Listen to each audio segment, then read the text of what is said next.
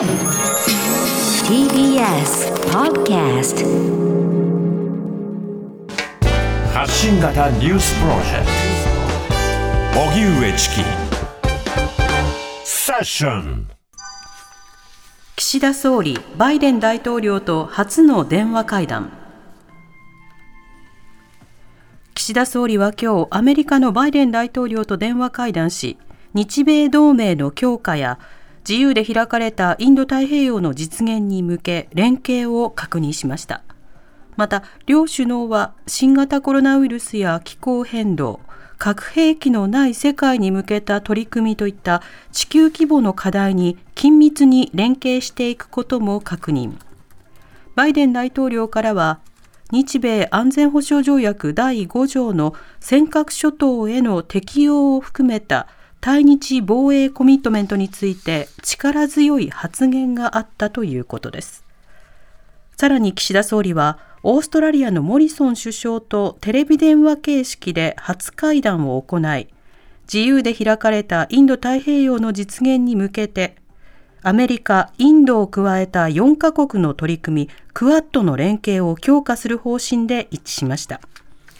それでは特にこの日米の電話会談について国際関係学がご専門日本大学教授の松本佐穂さんに先ほどお電話でお話を伺いましたお聞きください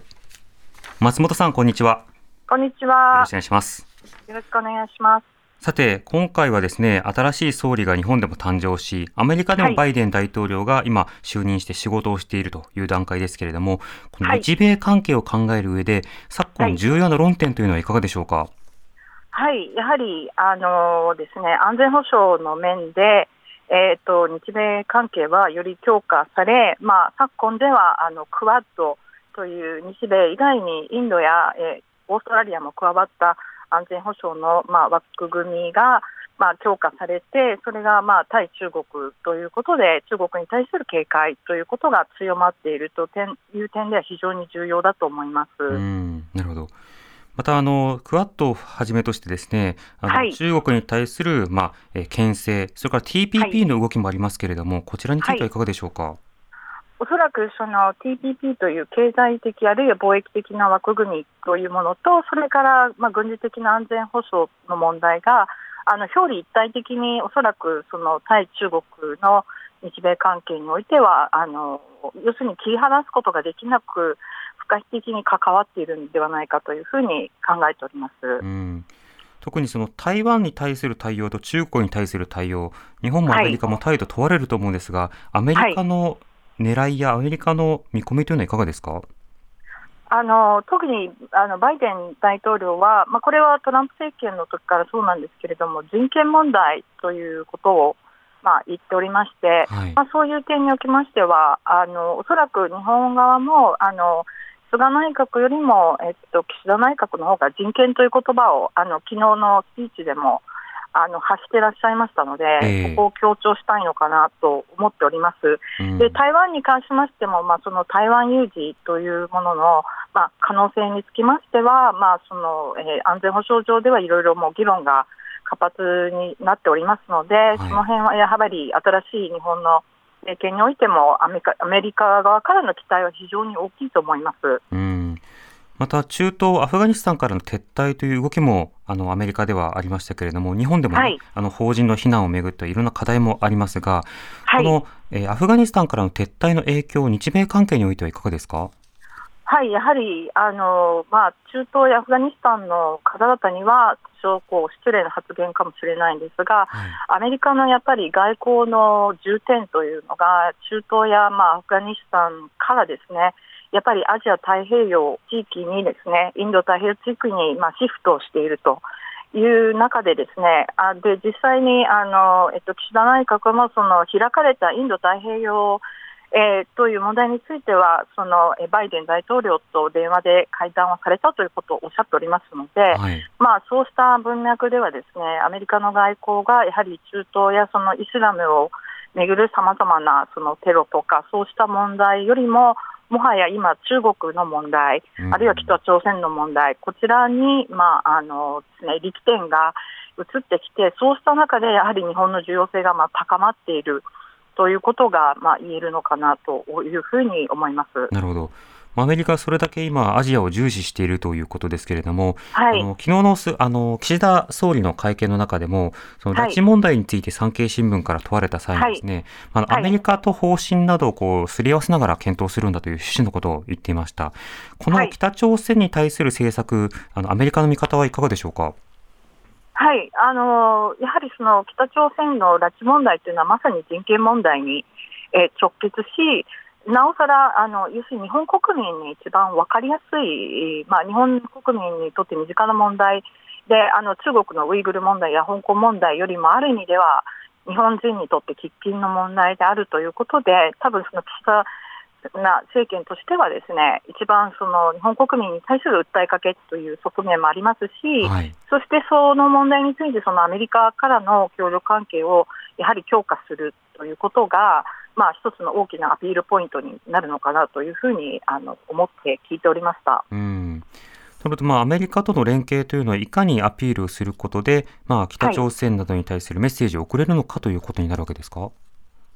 えーと、そうですね。あの、やはり日本だけの力だけでは、どうもその北朝鮮の問題っていうのは、まあ、拉致問題も含めて、ミサイル問題も、なかなかやっぱりあの前に進まない、実際その、えっと、拉致被害者の、えー、家族の方たちからそういう不満も日本の先手に対して、まあ、発せられていく中ですね、やはりそのアメリカの力を借りていくということが、まあ、大事で、新しいそのバイデン、えー岸田、えー、連携でそれがまあできるのではないかというそういう期待がまああるのではないかと思います。うん。また岸田総理はですね、まあ、広島出身で、で先日のその、まあ、一番最初の会見、就任会見の中でも、その核兵器なき世界を目指すのだと、はいはい、でそのためにアメリカに対しても働きかけを行うという趣旨のことを発言していたんですが、この核兵器禁止条約をめぐってのアメリカの態度、そして日本の働きかけで影響が出るのか、そこはどうでしょうか？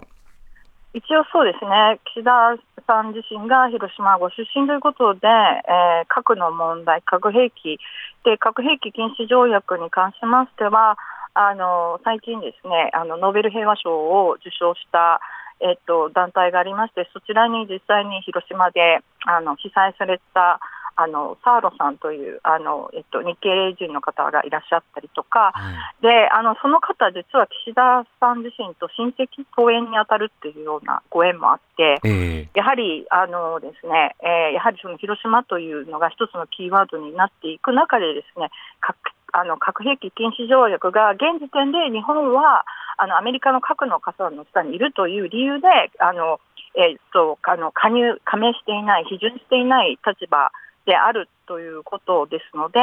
それを批准できるような立場に日本を持っていく、でそのためにやはりアメリカの理解を得るということが、うん、まあ、不可欠であるというのが、おそらく今回のあの岸田内閣の新しいあのものの見方、あの核兵器の対する政策なんじゃないかなというふうに思って期待が寄せられていると思います。はいまあ、アイキャンなどがね、その働きかけを行うことで、はいはい、アメリカに対してもメッセージを送ってほしいということはこの間言っているわけで、はい、その中、まあ、核の傘の下でしかしながら、えー、合意を築いた上で核兵、核兵器禁止に向かっていけるのかどうか、ここが交渉次第ではあり得るということになるんでしょうか？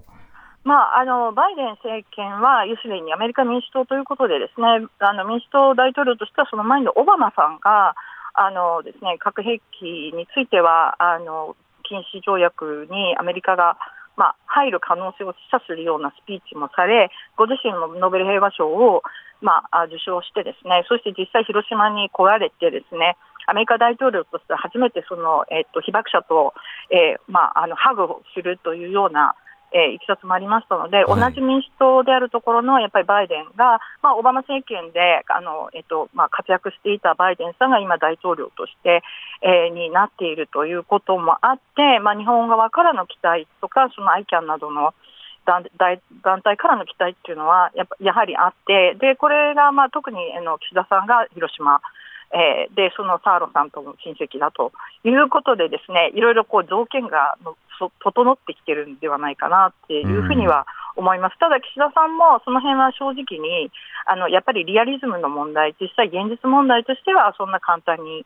まあ、いくものではないということも割とはっきりおっしゃっているので、えーはい、まあ、すぐにどうこう、もう日本がいきなり核兵器禁止条約に加盟するっていうふうにはならないと思うんですけれども、まあ、ちょっとずつ前に物事を進めていこうという意思は終わりになるなるのかなというふうに思っています。なるほどあのスピーチなども含めてあの英語圏での,、ね、その反応などを探ってみると、はい、やはりその広島出身であるということや核兵器の問題というものは割と焦点を当てて報道されているようですね。はい、そうだと思います。うん、その他取り上げられ方、はい、岸田内閣に対する注目のされ方というのはいかがですか？えっ、と海外からの注目ですか？そうですね。特にアメリカの、はい、例えばメディアであるとか政府関係者からの見方ですね。そうですね、やはりその先ほど申し上げたその人権問題につきましては、やっぱり菅政権の時はその人権問題っていうのがあまり前面に出てこなかったし、その辺が日本のちょっと弱い点、はい、やはりその中国に対してその経済的な関係もある中で、ですね、中国批判をその人権ということで、まあ、あまりオープンにできないという立場もあったんですが、その辺はその新しい日本の岸田内閣では、もうちょっとその人権問題、で実際にあの与党の中にいらっしゃるも、えっと、中谷元防衛大臣などがあの以前から進めていらっしゃる日本版、えっと、マグニツキー法という人権侵害制裁法という法を、えー、あのな準備されているということで、はい、こうしたものが実際法案としてですねあの岸田内閣の下でですねもしあの、えっと、通るっていうこともちょっとこう期待があるのかなと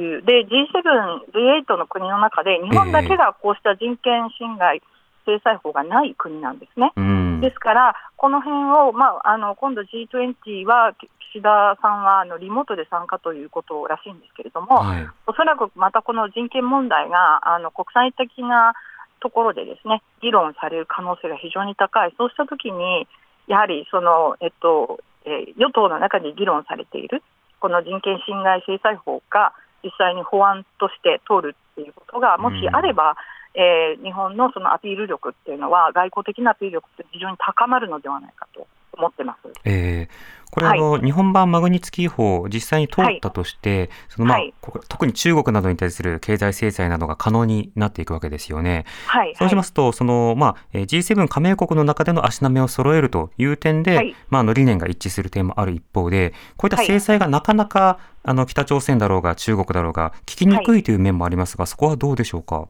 そこはまあなかなか難しい問題で、まあ、日本の場合はやっぱり経済とか経済界、まあ、経経団連などがですねやはり中国との関係というのは非常に重視していますので、はい、その辺はやっぱり日本の政府が、まあ、その政府っていうのは、まあ、ある意味でそのいろんな利害団体の調整役という役を役割を担っていると思いますので、うん、うまく調整する、えー、ような役割を新しい政権が、まあ、担っていただきたいというふうには思っております。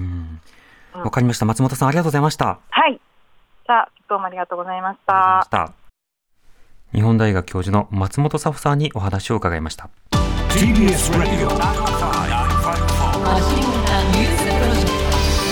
荻上チキ。セッション